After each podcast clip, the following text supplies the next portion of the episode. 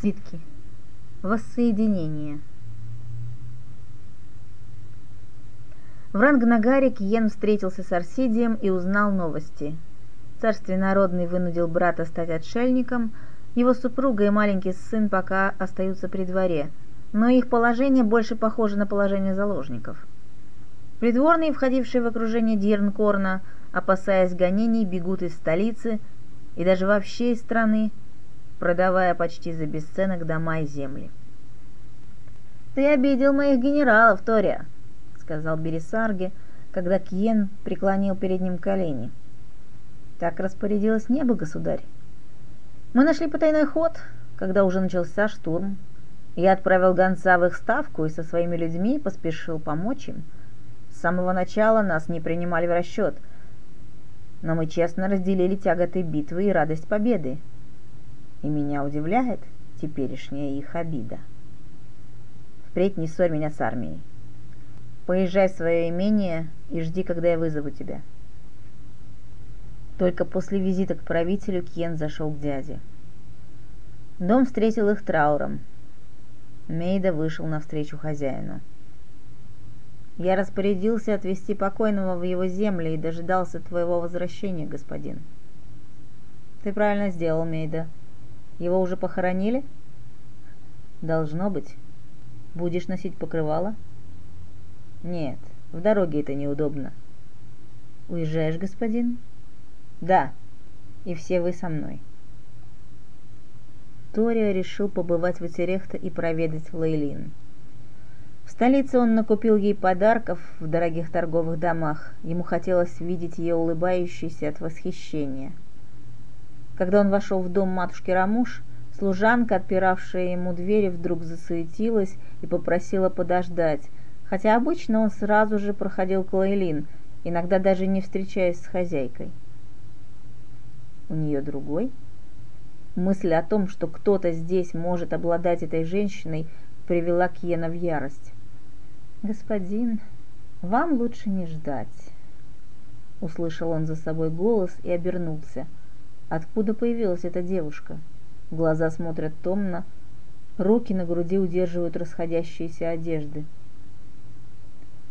Сегодня утром доктор сказал, что Лейлин понесла. Они хотят заставить ее вытравить плод, но она закрылась в комнате. Сейчас двери ломают. Хотите побыть со мной?» Но Кен отодвинул ее с дороги и в два прыжка преодолел ступени лестницы, ведшей в покое обитательниц дома.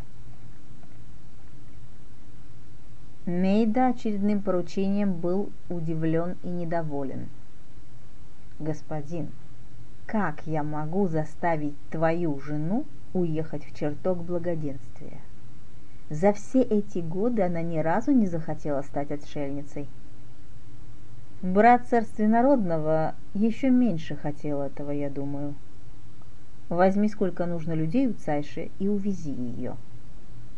Неужели вы не справитесь с женщиной? Может, если бы о своей воле ей сказал ее муж, было бы легче? Ты не поедешь к ней, господин? Нет. Сейчас я еду в дом к дяде, а когда вернусь, все должно быть готово. Тебе ясно? Тория отдал за Лейлин все, что было у него с собой, и обещал матушке Рамуш еще некоторую сумму. За это она позволила забрать Лейлин в тот же день. Чтобы раздобыть для Лейлин карету, он заложил перстни. Кьен увозил ее в дом Саакеда, потому что больше было некуда. Он надеялся, что у вдовы Лейлин найдет заботу и понимание – а заодно поможет пожилой женщине справиться с горем.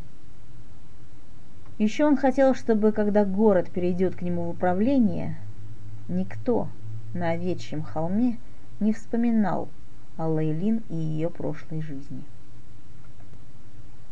Сюрикен знал о сердечных делах господина Вутерехта, но никогда не слышал ни имени женщины, ни подробностей.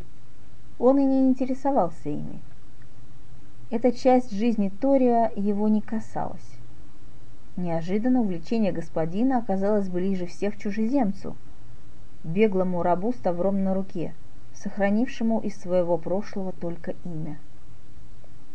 Цайше он сказал, что должен отлучиться по делам.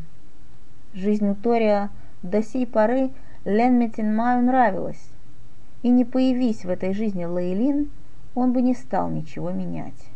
Но теперь Сюрикен и сам не знал, вернется ли. Лейлин, которую он любил. Челнок Уигуми возвращается.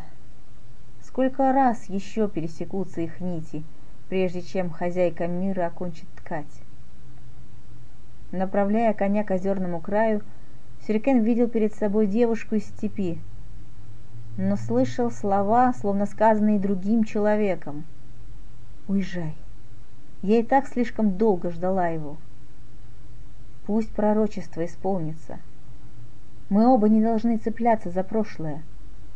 В нем много печали. Он сделает меня счастливой. И ты найдешь свое счастье где-нибудь. Уезжай, Ленме. Он поклялся мне, что сделает все, чтобы помочь мне забыть. И я знаю, что он сдержит клятву. Уезжай. Уезжай. Сирикен разыскал маленькую деревушку, возле которой когда-то скамраши строили дорогу. Расспрашивать о Бунче не пришлось долго. Его проводили к расчищенному и уже засыпанному землей пепелищу. Тут вот они жили, сказала молодая крестьянка, за спиной которой в перевязи болтал ножками ребенок. Когда она вернулась, отец ее не захотел принимать в дом. Она в поле прямо на земле спала. Люди донесли, ее схватили. За то, что это она подожгла лагерь, их дом спалили, а ее повесили. Несколько дней не разрешали снимать тело, чтобы мы боялись. Отец тоже ее не захотел хоронить. Сказал, что это не его дочь. Они все в город, на заработки сразу же подались. Потом ночью кто-то унчу снял. Похоронили в лесу. Возле холмика росло тоненькое деревце – Сирикен повязал на него свой подарок – узорчатую шаль, купленную в Утерехте. Чтобы никто из крестьян не позарился, он в нескольких местах ножом надрезал ткань.